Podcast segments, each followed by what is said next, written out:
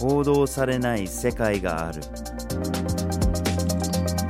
グローバルニュースビュー GNV ポッドキャストへ。ようこそ。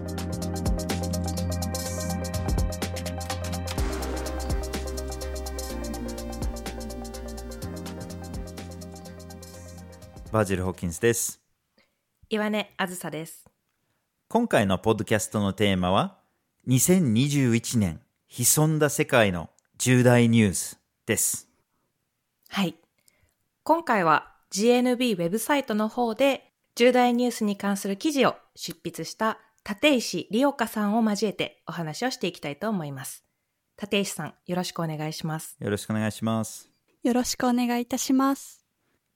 年末になってくるとあちこちで今年1年間の出来事なんかをまとめるということが起こっていきます。でこれはもちろん報道機関でも行われていて、いろいろな報道機関が今年1年の大切だったニュース、重大なニュースというのをまとめていますよね。うん実は報道というのは歴史の最初の原稿というふうに呼ばれることもあって、こう報道されたものが30年後、50年後、100年後とこう、時間を経た時に、あ、あの年はこういうことがあったんだなというふうに振り返られる素材になっていきます。そういった意味でも、この報道機関による今年1年の重大ニュースというまとめというのが、今年を振り返るという意味でも重要ですし、歴史的な資料としても今後重要になっていくのかもしれません。そうですよねまあ歴史家ももちろん新聞読んでますしその新聞の中からやっぱり気になる出来事をピックアップしていくっていうのももちろんありますよねうん。まあ、そういう意味でもやっぱり1年間振り返るというのは結構重要な作業なのかもしれませんね。はい。しかし報道がそういうふうに振り返るときに本当に世界の重大な出来事とか現象とかを捉えることができているんでしょうかっていう疑問は我々が持っています。そうですよね、立石さん。そうですね。重大なニュースは世界にたくさん溢れていますが、それに見合った報道がきちんとされているかどうかというところには疑問が残ります。うんうん、GNB ではそこを問題視して報道しています。はい。そこで GNB は重大なニュースの割にはあんまり報道されなかったっていうニュースをピックアップして1年間の重大ニュース、潜んだ重大ニュースとして発表しています。今回も2021年の重大ニュースを発表していきたいと思います。そこで、今回のポッドキャストでは、まずはじめに、2021年、潜んだ世界の重大ニュースのランキングについてお伝えをして、その後、続けて重大ニュースを順番にカウントダウン形式でお届けします。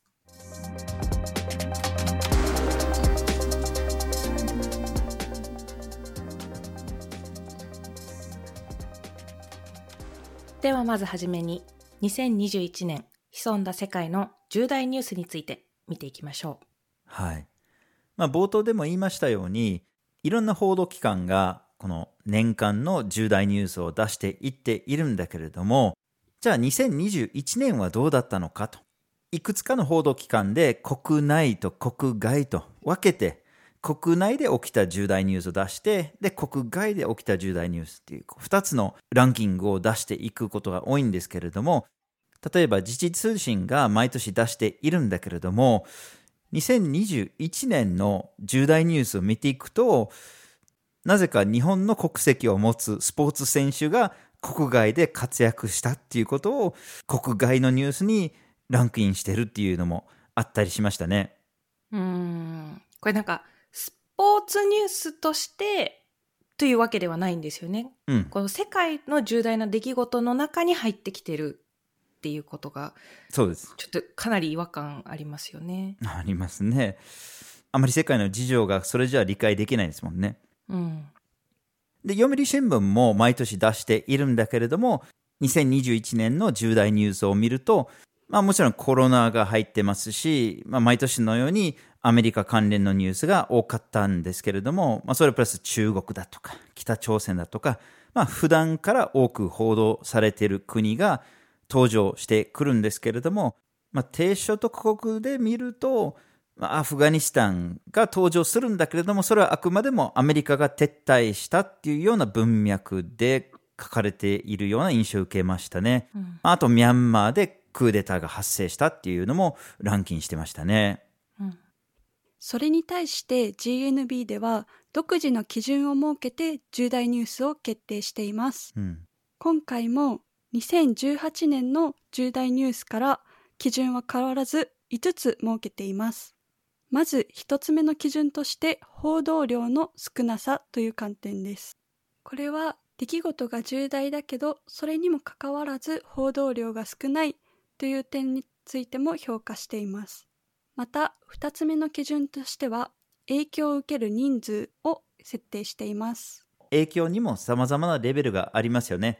亡くなった人数だとか、あるいは避難民とか難民になった人数とか、食料危機に陥った人数とか、それも考慮して考えてますよね。はい。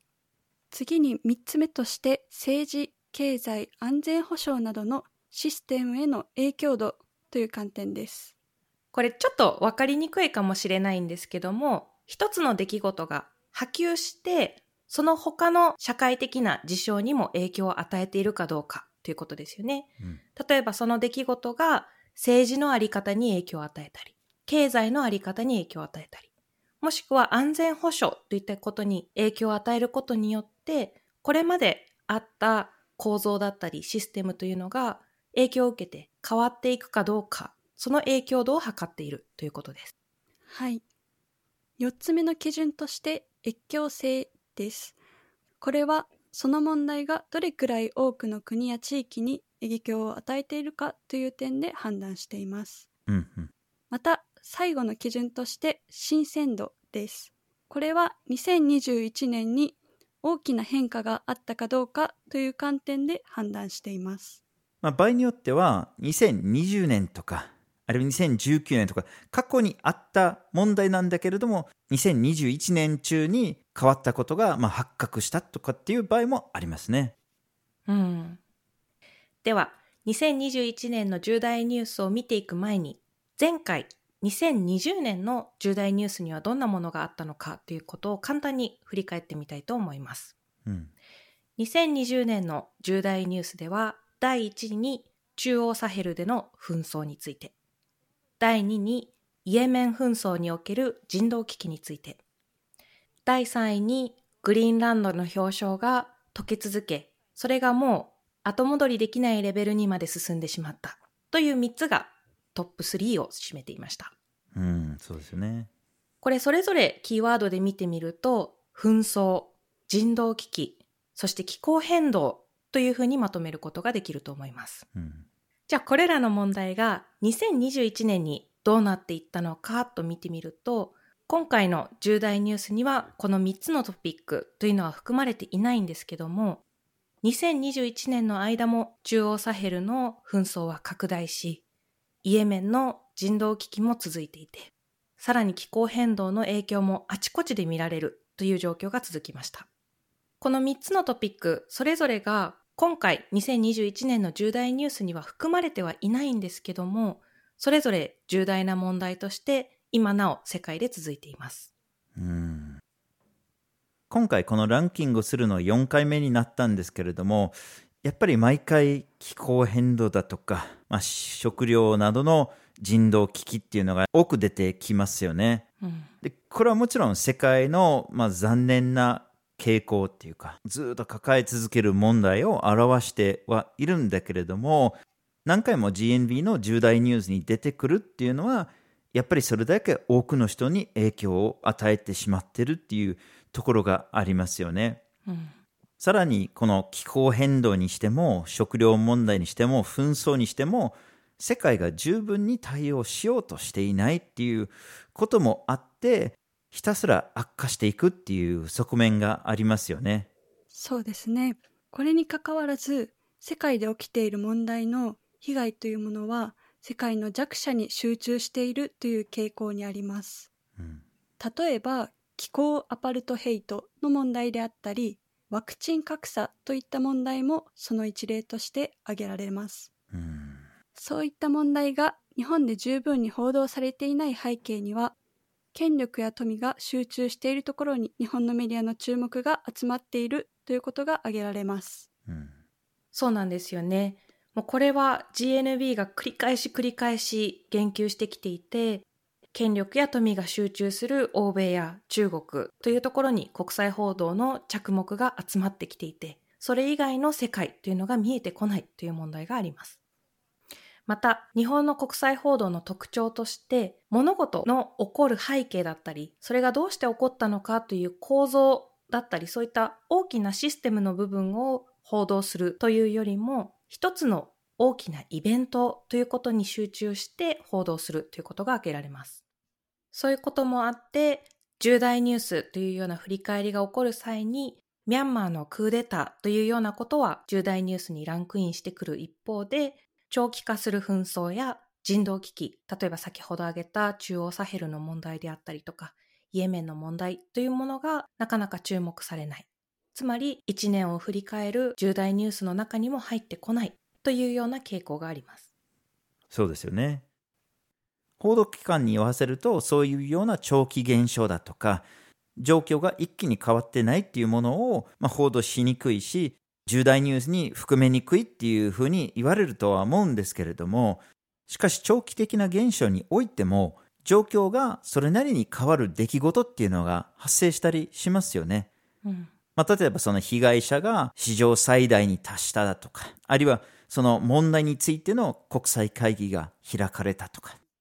そして状況そのものがそんなに大きく変わってなくても、状況を把握するような調査の結果が発表されたりとか、まあ、驚くような統計とかが発表されたりっていうことがあって、初めてその問題の重大性が見えてくるっていうこともあるので、長期的な現象であろうと、ニュース性が高いっていうものがいくらでもあるというふうに思います。うん。まあそこで今回も GND の重大ニュースの中にはそういうような現象、あるいはシステム上の問題が結構含まれているんですけれども、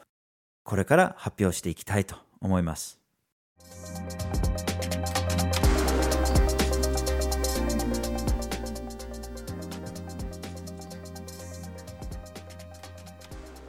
では、第10位から第6位までカウントダウンしていきましょう。はい。第10位。干ばつと飢餓に苦しむマダガスカル。まあ、マダガスカルは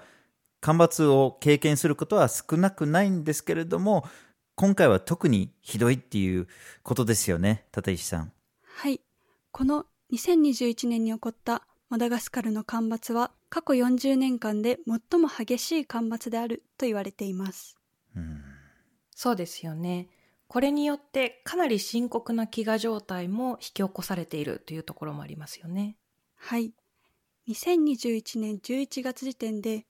マダガスカルの国民のうち約130万人が危機的な飢餓状態にあるとされています。また、この飢餓は気候変動がもたらした史上初めての飢餓であるという意見もある一方で、気候変動はマダガスカルの食糧危機に直接的には関係していないという研究結果もあり、両方の意見が存在しています。うん、こういった飢餓状態から泥や葉っぱを口にして飢えをしのいでいるという国民もいます。しかし本来ならマダガスカルっていうのは結構資源が豊富な国であって、このような干ばつがあったとしても、その十分に対処できるんじゃないかっていうふうに思われたりするんですけれども、例えばニッケルの鉱山があったりとか、あるいはバニラとか、結構いろんな高価なものを生産してはいるんだけれども、資源がもたらす富の大半が国外に流出してしまうんですよね。外資系企業とかが入ってきて、その富を持っていくと。で、そうすると結局のところその貧困状態がまあ深刻化されたままで、こういうような干ばつが発生するとなかなか乗り越えられないっていう現状ですよね。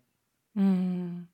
こういった貧困の構造っていうのが、マダガスカルだけでどうにかできるものというわけではなくて、世界経済全体の問題だったりとか、さらには他の低所得国も同じような構造の中で貧困から抜け出せずにいるというところで、世界的な問題の一部分というふうに捉えることができますよね。うん、第9位、太平洋諸島フォーラムが分裂。はい。この問題、そもそもミクロネシアの5カ国が太平洋諸島フォーラムから脱退を表明したということがきっかけとなっています。はい。2021年2月に脱退を表明した5カ国というのは、パラオ、マーシャル諸島、ミクロネシア連邦、キリバス、ナウルの5カ国です。この脱退はフォーラム史上最大の危機となりました。太平洋諸島はミクロネシア、メラネシア、ポリネシアの小地域に分けられます。そんな中でミクロネシアは他の地域に比べて人口割合が少ないこともあり、かねてから他の地域に軽視されているとこれらの国は主張してきました。そうですよね。ただこれは太平洋に浮かぶこの小さな島だけの話ではないんですよね。メラネシアのグループにはオーストラリアが入ってたりとか、ポリネシアのグループにニュージーランドが入ってたり、またミクロネシア諸国の背景にアメリカの存在もあったりとか、さらに中国が近年進出してきてるっていう側面もあって、これらの国の利害関係も大きく関わっているっていうことがやっぱり見えてしまう部分がありますよね。大国の関係もやっぱり計算に入れる必要がありますね。うん。そんな中で、これが単なる地域的な問題ではないというもう一つの要因として、これらの地域が気候変動だったり、貿易といった側面から世界全体に影響を及ぼしたり、世界全体から影響を及ぼされたりという側面も懸念されています。はい。この今回脱退を表明したミクロネシアの5カ国は海面上昇などの気候変動の影響が特に深刻化しています。そんな中で水没に対する危機感についての温度差も生じており、地域全体での解決が思うように進んでいないという現状もあります。うん。続いて第8位。アフリカ大陸自由貿易圏で貿易開始。はい。まあこの自由貿易圏については2018年に合意が取れたものの、まあ、ようやく起動したっていう感じですよね。はい、そうですね。今回のこの貿易の開始で、域内の貿易における90%の品目で段階的な関税撤廃が可能となりました。これかなりアフリカ大陸内の貿易が活性化されていきそうですよね。はい。アフリカの経済の規模自体は世界でそれほど大きな割合を占めているわけではありませんが、この今回のアフリカ大陸自由貿易圏というのは、参加国数は54カ国に上り、参加国数の規模としては世界最大の自由貿易圏です。うん。ただ一方で様々な課題も残っています。例えばアフリカ諸国の中には低所得国なども多く、そういったことからもインフラの普及率が低いという問題があります。この低いインフラ普及率が貿易圏の拡大を妨げてしまうのではないかという懸念もあり、これからこのインフラをどのように整備していくことができるのかという課題があります。うん。さらに人の移動に関しては制限なども残っており、本当に自由な貿易をする中で、こういった人の移動の制限がこれからどのように話し合われて解決へ向かうのかということが期待されます。はい。第7位。シベリアで史上最大規模の森林火災。はい。2021年、森林火災が起こったのはシベリアだけではないんですよね。はい、そうですね。ギリシャやトルコ、アメリカ、カナダなどで発生した火災については日本のメディアも報じていました。しかし、今回このシベリアで生じた森林火災はこれらすべてを足し合わせたものよりも規模の大きい火災で史上最大規模の森林火災とも言われています。これにより発生した煙が北極にたどり着いたという観測もされています。うん。しかもこれ、毎年のように悪化してしまってるっていう側面がありますよね。はい。これら森林火災の原因の一つとして気候変動の影響があります。この森林火災は毎年夏になると発生しておりますが、2020年、そして2021年の森林火災は特に大規模なものでした。また、この大規模な森林火災は永久凍土をも溶かしています。この溶かされた永久凍土が燃料となることで、さらに森林火災が広がっているという問題があります。これもまた気候変動につながるっていうこの悪循環がありますよね。はい。うん。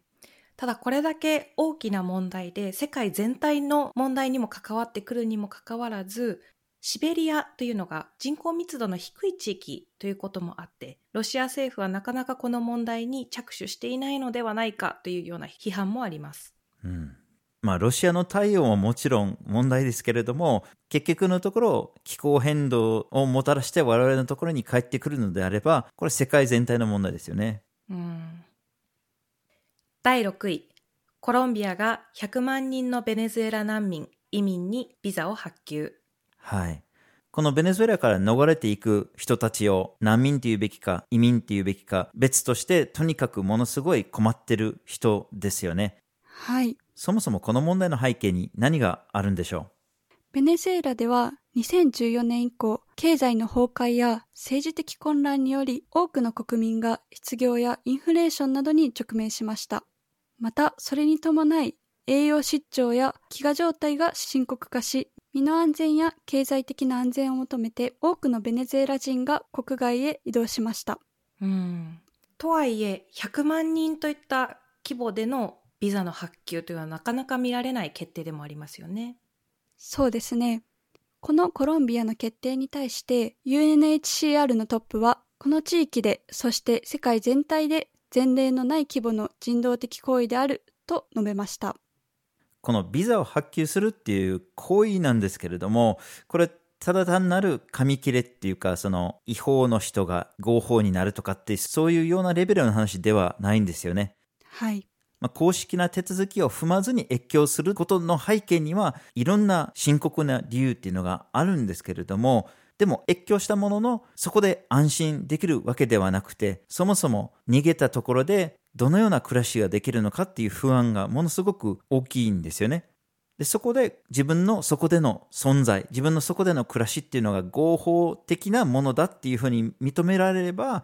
仕事に就くっていうことに踏み出すことができたり、あるいは教育だとか保健医療などの社会サービスを受け入れられるっていうようなこともあって、本当にこの100万人にとっての大きな大きな前進だというふうに思います。うん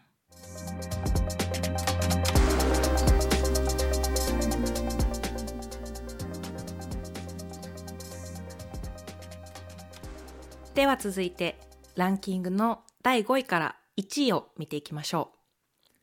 第5位、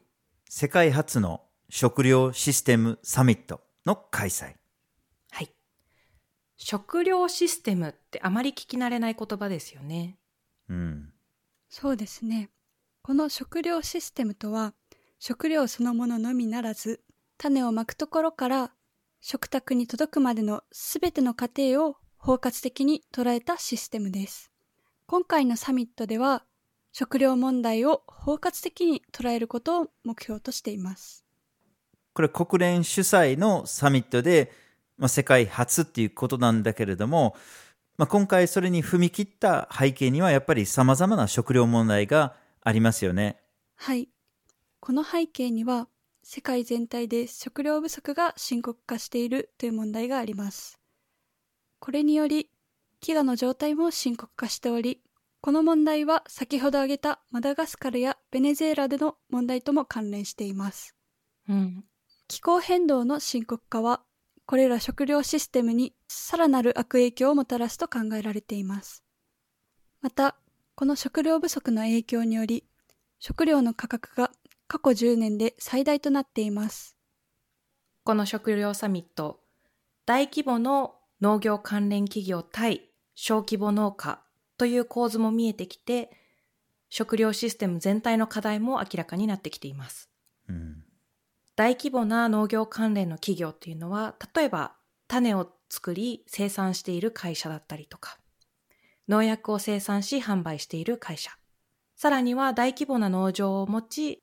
食料そのものを生産している会社など、いろいろ挙げることができるんですけども、これらの大規模な企業というのが、サミットの準備段階からかなり強固な立場を示してきて、サミットに大きな影響を与えてきたという批判もあります。うん。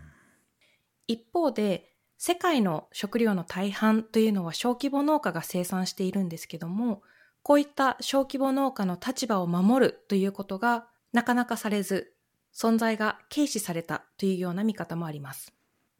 そういったこともあって今回のサミットでは小規模農家を代表する人物たちがサミットへの参加を見送ったということもありました。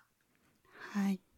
なんかこの食料問題の解決の中に企業がそうやって力を発揮しようとするところにやっぱり違和感を感じてしまいますね。なんか人の上ですらビジネスになるっていうような批判も聞こえてきますね。そうですね。第4位。コロナ禍で世界の貧富の差が激増。はい。高所得国でもこのコロナ禍での経済の縮小とか貧困の問題とかっていうのは聞こえてくるんですけれどもなかなか聞こえてこないのが低所得国での貧困問題の悪化ですよねでもとんでもない規模での問題ですよねはい。2021年の世界銀行のデータによると、2020年に新たに9700万人もの人々が極度の貧困状態に陥ったことが分かりました。これはコロナ禍での経済の縮小やロックダウンによる収入の減少などが影響しています。また、気候変動による影響も深刻化しています。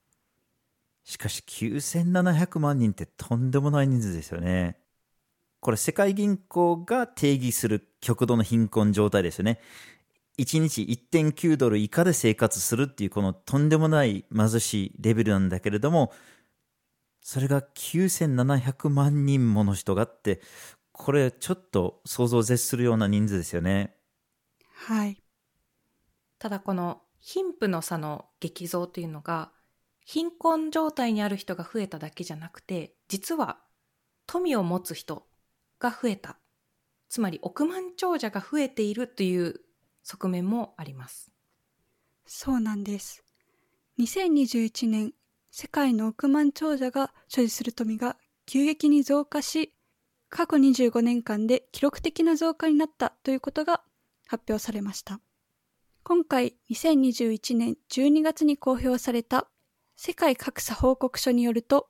この増加した億万長者の富は金額にして4兆米ドルにも上るとされています。これは全世界の公共の保健医療にかかる出費とほとんど同じと言われています。こういった億万長者の激増というところにはやっぱり製薬会社関連の仕事だったりとか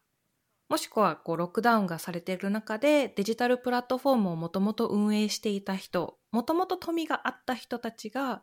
すでに持っていた富を使って危機を乗り切るだけじゃなくて新たなビジネスを展開する機会になったんじゃないかなというふうな考え方もできますよね。うん。それにしても、日本の報道が SDGs だと、これだけ叫んでいる中で、このとんでもないレベルの貧富の差の激増については、沈黙を守っている状態ですよね。完全に SDGs の達成とは真逆の方向に進んでしまっているという状態ですね。はい。この SDGs の一つ目のゴールとして、貧困なくそうが掲げられていますが、この貧困問題についてきちんとした報道がなされていないというのは矛盾を感じますね。はい。第3位、ラテンアメリカで中絶の合法化が大きく進む。現在、ラテンアメリカ諸国では、中絶に関する議論というのがかなり活発になされるようになってきているんですよね。はい。アルゼンチンでは妊娠14週目までの中絶を合法化する決議案が上院でなされました。また、チリの下院では中絶に対する厳しい法律を緩和する動きが見られています。メキシコでも最高裁判所の全会一致で中絶に対する罰則は違憲であるという判決がなされました。このように法律が大きく変わっているところがいくつか出ましたね。はい。でもラテンアメリカの他の国でも他の動きありましたよね。はい。2021年にベネズエラ、ペルー、エクアドル、コロンビアなどで中絶の合法化を求めるデモが行われました。うん。しかしその一方で同じラテンアメリカのホンジュラス、エルサルバドル、ドミニカ共和国などでは中絶に対する規制が一層厳しくなりました。うん。ラテンアメリカでこれだけ中絶に関する議論が活発化している背景には、そもそも中絶が違法だったりとか合法化されていなかったり罰則があったりということもあるんですけどもラテンアメリカにはキリスト教の中でもカトリックを信仰している人口というのが非常に多くてその信仰の中で中絶というものがやってはいけないこととされているという背景があります。うんまあ、これ社会問題でもあり政治問題でもありますよね。その選挙などで違う政権が生まれたりすると規制が厳しくなったりあるいは緩くなったりとか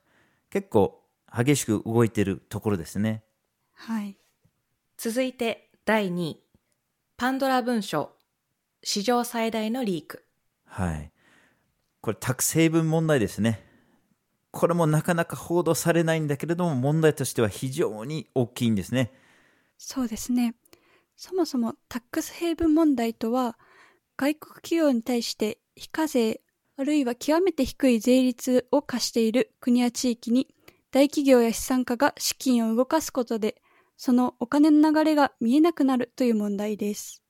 うん。過去にこういうリークもありましたよね。はい。過去にあったリークとしては、パナマ文書が有名ですが、今回のパンドラ文書でのリークは、そのパナマ文書を上回る規模で行われています。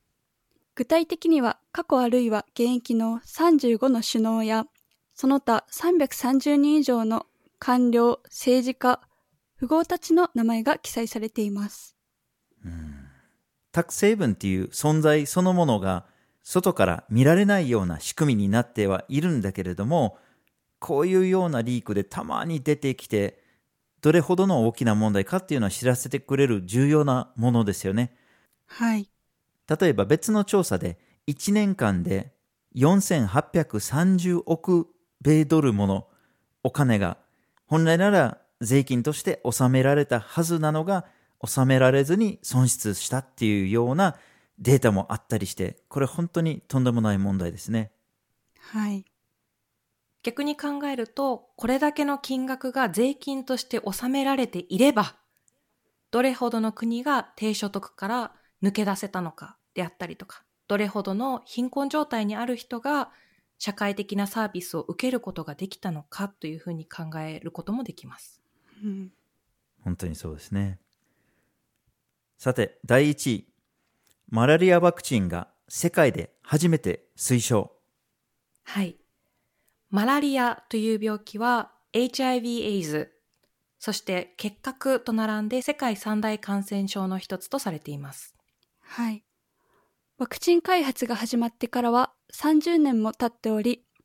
今回のこの動きは長年にわたる歴史的快挙とも言えます。はい。まあ、高所得国にはあまり馴染みのない病気ではあるんだけれども、世界的で見れば、これがとんでもない人に影響を与えてしまってますね。はい。WHO によると、2020年のマラリアの感染者数は2億4100万人、死亡者数は62万7000人に上ると推定されています。この死者数の大半は5歳未満の子供であるということも分かっています。うん。そう考えると今回ワクチンが開発されて、それが使用されるようになったということは、こういった子どもたちの命を守ることができる可能性が上がる一方で、ワクチンの効力なんかについてはまだまだ議論が必要という部分もありそうです。はい。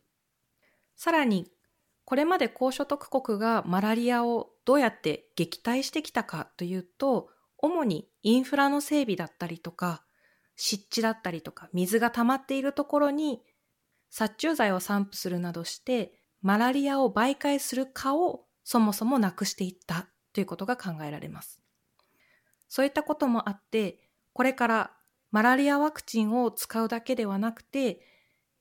マラリアが未だに残っている多くの低所得国において、インフラの整備に資金が投入されていくことも重要な課題となっていきそうです。はい。2021年の潜んだ世界の重大ニュースを見てきましたが、いかがだったでしょうか？はい。2021年の重大ニュースでは、例年と比べると比較的前向きなニュースも多くありました。うん。アフリカでの自由貿易開始、コロンビアでのビザの発給、マラリアワクチンの推奨などが挙げられます。うん。マラリアワクチンに関しては確かに前向きなニュースでもある一方で、やはり世界の格差というものを痛感してしまいます。うん。例えば、多くの高所得国も影響を受けた新型コロナウイルスのワクチンは1年ちょっとで完成した中で、多くの低所得国が未だに直面しているマラリアのワクチンには30年かかったということも衝撃的ですよね。うん。確かにマラリアが寄生虫であるということで、ワクチンを作ることが難しいという側面もあるらしいんですけども、これだけマラリアという病気に対する対策が取られてこなかったということは、逆に見ると世界で顧みられていない病気だったり、現象というものがどれほどたくさんの人の命に影響を及ぼしているのかということも考えてしまいます。そうですよね。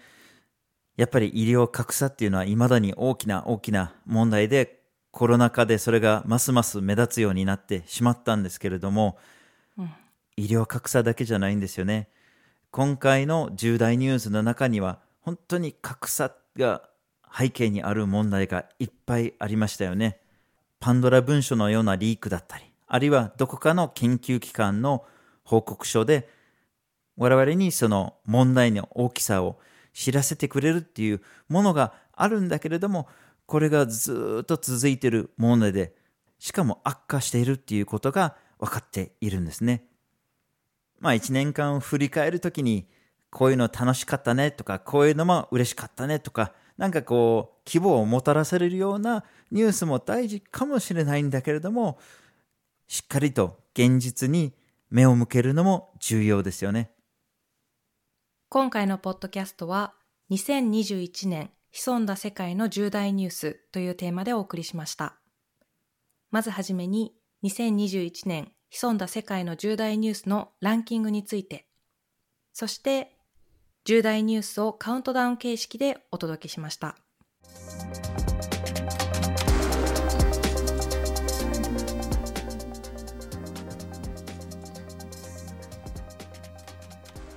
GNV は毎週木曜日19時に新しい記事をアップしています。